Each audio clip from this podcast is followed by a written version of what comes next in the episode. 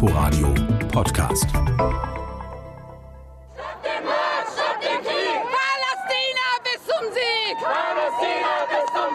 Letzte Woche Mittwoch in Berlin Mitte. Eine Solidaritätsdemonstration für Palästina. Ibrahim, 26 Jahre alt, hat die schwarz-weiß-grüne Fahne mit dem roten Dreieck um die Schultern gewickelt und läuft unter den Linden entlang in Richtung Brandenburger Tor. Ich stehe definitiv zu dem palästinensischen Volk, aber ich zweifle das Existenzrecht Israels nicht an. Aber Gaza ist faktisch das größte Freiluftgefängnis der Welt und wir fühlen uns im Stich gelassen. Von Deutschland, von Europa, von den Arabern, von den Muslimen. Wir sind nicht gegen den Staat Israel. Wir sind äh, gegen radikale Siedler. Wir sind gegen die aktuelle Regierung Netanyahus. An der Ecke zur Friedrichstraße steht ein aufgeregter Mann inmitten seiner Familienangehörigen. Er will vor allem auf die Situation der Menschen in Gaza aufmerksam machen. Die haben keine Freiheit. Die haben zwei Stunden am Tag Strom. Stellen Sie sich das vor. Stellen Sie mal vor, Sie sind zu Hause. Irgendwelche Leute kommen dann zu Ihnen und sagen, ja, jetzt müssen Sie raus. Und die Welt sieht es. Und das ist das Traurige daran, dass keiner irgendwas sagt. Wenn irgendjemand was sagt, heißt es ja, wir sind antisemitisch oder wir haben äh, äh, was gegen die Juden. Und das ist vollkommener Bullshit. Neben ihm steht Joma, braune, halblange Haare. Sie trägt einen Mundschutz mit der palästinensischen Flagge darauf. Joma vermisst Solidarität und Verständnis auch für die palästinensischen Familien in Deutschland. Ich bin zum Beispiel ja 35 Jahre hier und ich bin bis jetzt staatenlos ungeklärt. Warum? Wir haben doch ein Land. Dann schiebt sie ihre Nichte Lamis und ihren Neffen Ahmed vor. Selbstbewusste Zwölfjährige mit Stirnbändern und Tüchern in den palästinensischen Farben. Die beiden sollen die Botschaft ihrer Tante ins Mikro sprechen. Wir unterstützen unser Land damit, dass wir unser Land zurückbekommen, weil es wurde uns halt einfach weggenommen. Meistens ist es so, dass die Kinder weggesperrt werden und die Eltern getötet werden. Und ich finde es halt traurig, dass die Kinder töten und dass die Frauen töten von den Kindern. Und die Kinder dürfen das ja nicht und sehen. Die deutschen Medien zeigen das nicht. Und die deutschen Medien zeigen das nicht. Wir sind ja Araber und wir gucken arabische Medien und die zeigen das. 24 Stunden später auf dem Pariser Platz. Wir stehen an der Seite Israels. Vielen Dank. Auf einer Bühne vor dem Brandenburger Tor bekunden Politikerinnen und Politiker von CDU, SPD, FDP, den Grünen und den Linken ihre Solidarität mit Israel und treten ein gegen Antisemitismus. Unter den Zuhörern ist Jakob, etwa Mitte 40, grüne Jacke, Cargohose. An einer bestimmt drei Meter langen Stange schwenkt er eine große Israel-Fahne. Jakob ist Jude, aber nicht religiös aktiv. Er weiß aber, was es bedeuten kann, das Jüdischsein offen nach außen zu zeigen. Also mit Kipper rumlaufen, der U-Bahn fahren oder aus, einfach nur eine Synagoge verlassen, ist schon gleich mal ein Risiko. Ich hoffe, dass man jetzt einfach auch sieht, von wem die Gewalt ausgeht und dass sich da jetzt einfach was ändert. Aber es kann nicht sein, dass man auf der Straße angegriffen wird und nichts passiert.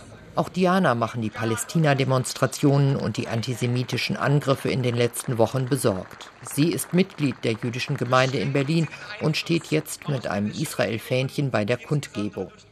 1980 ist Diana aus Israel nach Berlin gekommen. Damals habe es keinen solchen Antisemitismus gegeben, erinnert sie sich. Heute setzt sie vor allem auf Jugendarbeit. Ich habe ja auch ein schulpflichtiges Kind und er ist an einer tollen Schule, da wird alles respektiert, aber diese Schule ist in Charlottenburg. Also ich glaube nicht, dass alle Schulen in Berlin so sind. Da werden Workshops gemacht, wir haben alle Nationen in der Klasse und da gibt es keine Probleme. Doch auch an Schulen in Neukölln und Kreuzberg gibt es Workshops. Eines der Projekte heißt Me to Respect. Die Idee, ein Rabbiner und ein Imam besuchen gemeinsam Schulklassen und sprechen mit den Jugendlichen über Religion und friedliches Zusammenleben. Ender Cetin ist seit einigen Jahren als Imam dabei. Letzte Woche, als der Konflikt in Israel und Gaza eskalierte, war er mit einem jüdischen Kollegen in einer achten Oberschulklasse. Manche Schüler kamen ja auch schon mit Palästina-Fahne, also ersichtlich an der Maske oder an der Hand. Und man merkt, dass es sie betrifft. Auf jeden Fall, es kocht hoch. Und wir merken auch, dass die Schülerschaft Diskussionsplattformen brauchen einfach, weil sie durch die sozialen Netzwerke vieles erfahren und dann Frust rauslassen wollen. Und wenigstens ist das ein geschützter Raum, wo sie auch ihre Vorurteile gerne offen ansprechen, damit wir darüber einfach ins Gespräch kommen. Für viele der Jugendlichen sei das auch der erste Kontakt mit einem Juden, so Rabbiner Elias III. Er ist regelmäßig mit Imam Ender Cetin in Schulen zu Gast. Wenn Leute sehen, dass man nicht nur übereinander spricht, sondern miteinander spricht, wenn wir die Integration auch fördern können. Und das ist unsere Nachricht an die Jugendlichen. Es muss darum gehen, einen Konsens zu finden und jeden die Möglichkeit, sich zu entfalten. Imam Ender Cetin und Rabbiner Elias Drei wollen den Jugendlichen auch Positivbeispiele erzählen, etwa von jüdischen und muslimischen Menschen in Israel, die zusammenarbeiten und gemeinsam für den Frieden auf die Straße gehen. So dass es wichtig, dass diese emotionalen Geschichten auch mehr in den Vordergrund rücken, anstatt nur, dass man sieht nur Bilder mit Bomben fliegen und Zerstörung und Wut und Hass. Friede, Salam, Shalom, das ist die Botschaft des jüdisch-muslimischen Teams und darum geht es auch in ihrem gemeinsamen Friedensgebet. Zwei Völker, ein Land, drei Glaubensrichtungen, eine Wurzel, eine Erde, eine Mutter, ein Himmel, ein Anfang, eine Zukunft, ein Schicksal. Gemeinsamkeiten entdecken. Das ist auch das Prinzip des israelisch-palästinensischen Restaurants Knan in der Schliemannstraße in Prenzlauer Berg. Vor sechs Jahren haben es der Palästinenser Jali Debit und der Israeli aus Ben David gegründet. Inzwischen sind sie 39 und 40 Jahre alt und ihr Unternehmen ist eine feste Adresse für Hummus, Falafel und Veggie Burger geworden.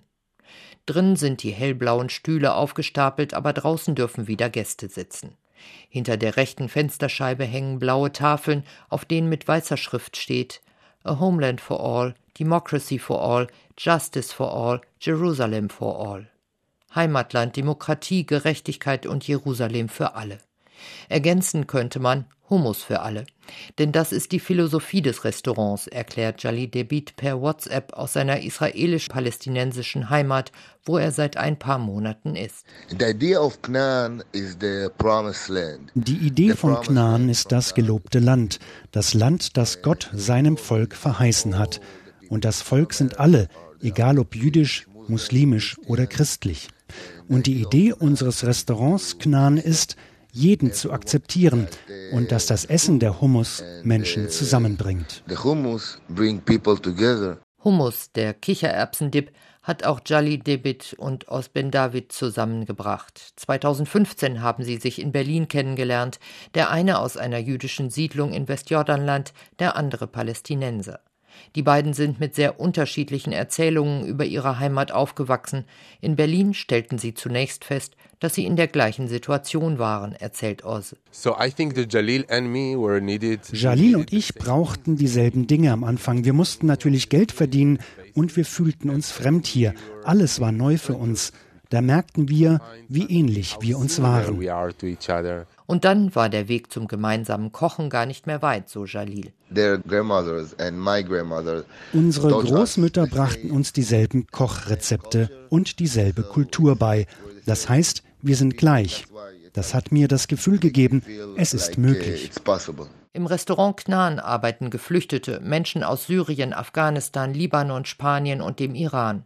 Ein Ort für alle, das geht doch, sagt Oz, der als israelischer Soldat gekämpft hat. Deshalb kann er die Rufe nach Krieg und nach Vergeltung und die Rede von der Ausweglosigkeit, von welcher Seite auch immer, nicht ertragen. Wir hören es immer wieder. Es gibt keine Lösung, es gibt keine Option, es gibt keinen Partner. Wir hören es von beiden Seiten.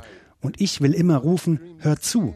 Es ist wirklich möglich. Wir machen es doch schon. Es geht nur darum, den ersten Schritt zu tun und zu vertrauen. Inforadio Podcast.